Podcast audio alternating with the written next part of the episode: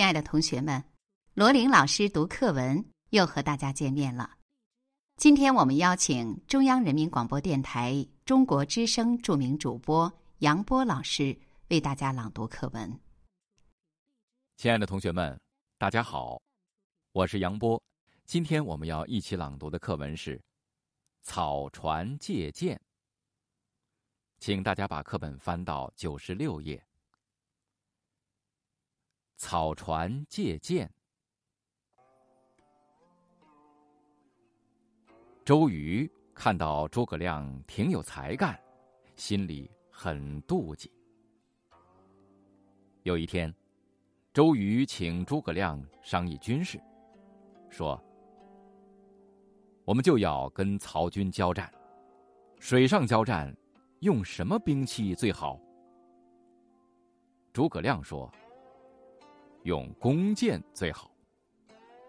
周瑜说：“对，先生跟我想的一样。现在军中缺箭，想请先生负责赶造十万支。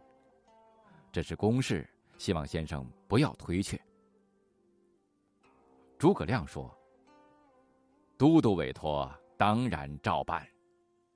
不知道这十万支箭什么时候用？”周瑜问：“十天造的好吗？”诸葛亮说：“既然就要交战，十天造好，必然误了大事。”周瑜问：“先生预计几天可以造好？”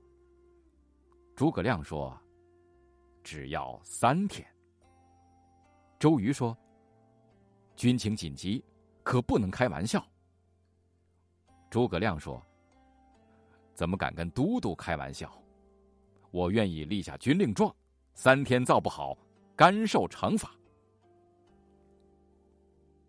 周瑜很高兴，叫诸葛亮当面立下军令状，又摆了酒席招待他。诸葛亮说：“今天来不及了，从明天起，到第三天，请派五百个军士。”到江边来搬箭。诸葛亮喝了几杯酒，就走了。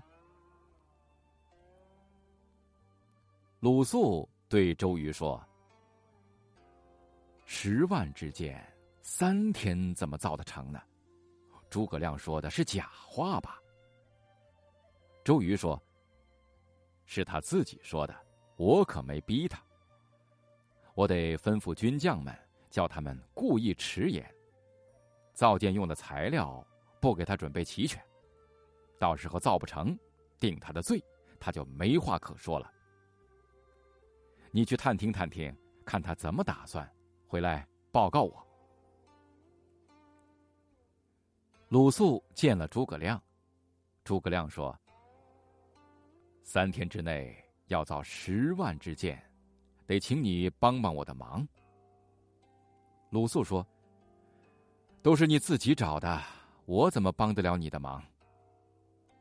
诸葛亮说：“你借我二十条船，每条船上要三十名军士，船用青布幔子遮起来，还要一千多个草把子排在船的两边，我自有妙用。第三天管保有十万支箭。不过。”不能让都督知道，他要是知道了我的计划，就完了。鲁肃答应了，他不知道诸葛亮借船有什么用，回来报告周瑜，果然不提借船的事，只说诸葛亮不用竹子、翎毛、胶漆这些材料。周瑜疑惑起来，说：“到了第三天，看他怎么办。”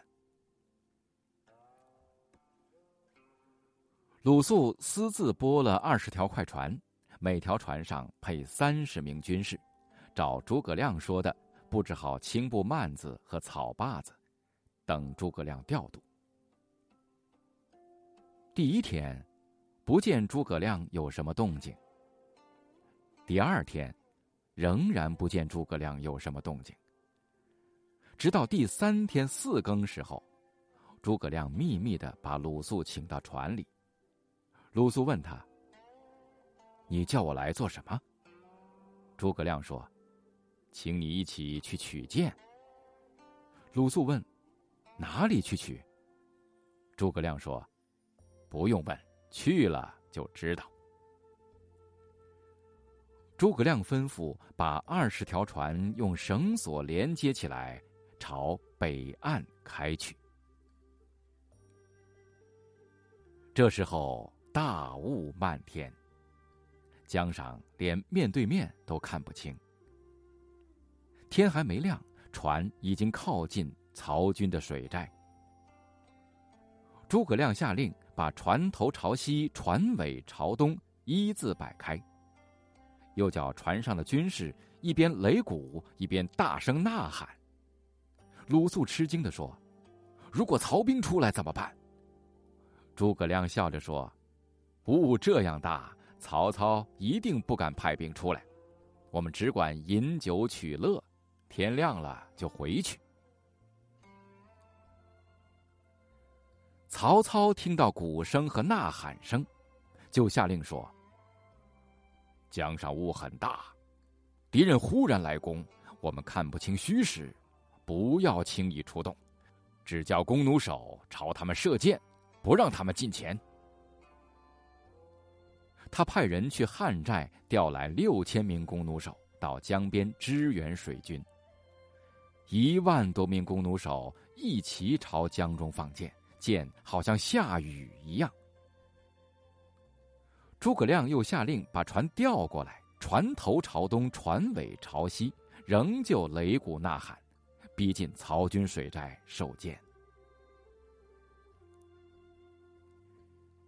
天渐渐亮了，雾还没有散。这时候，船两边的草坝子上都插满了箭。诸葛亮吩咐军士们齐声高喊。谢谢曹丞相的箭。接着叫二十条船驶回南岸。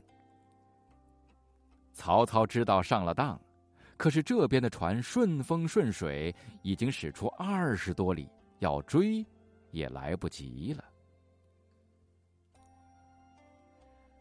二十条船靠岸的时候，周瑜派来的五百个军士正好来到江边搬箭，每条船。大约有五六千支箭，二十条船，总共有十万多支。鲁肃见了周瑜，告诉他借箭的经过。周瑜长叹一声，说：“诸葛亮神机妙算，我真比不上他。”好了，亲爱的同学们，今天的罗琳老师读课文就到这里，我们下次。再见。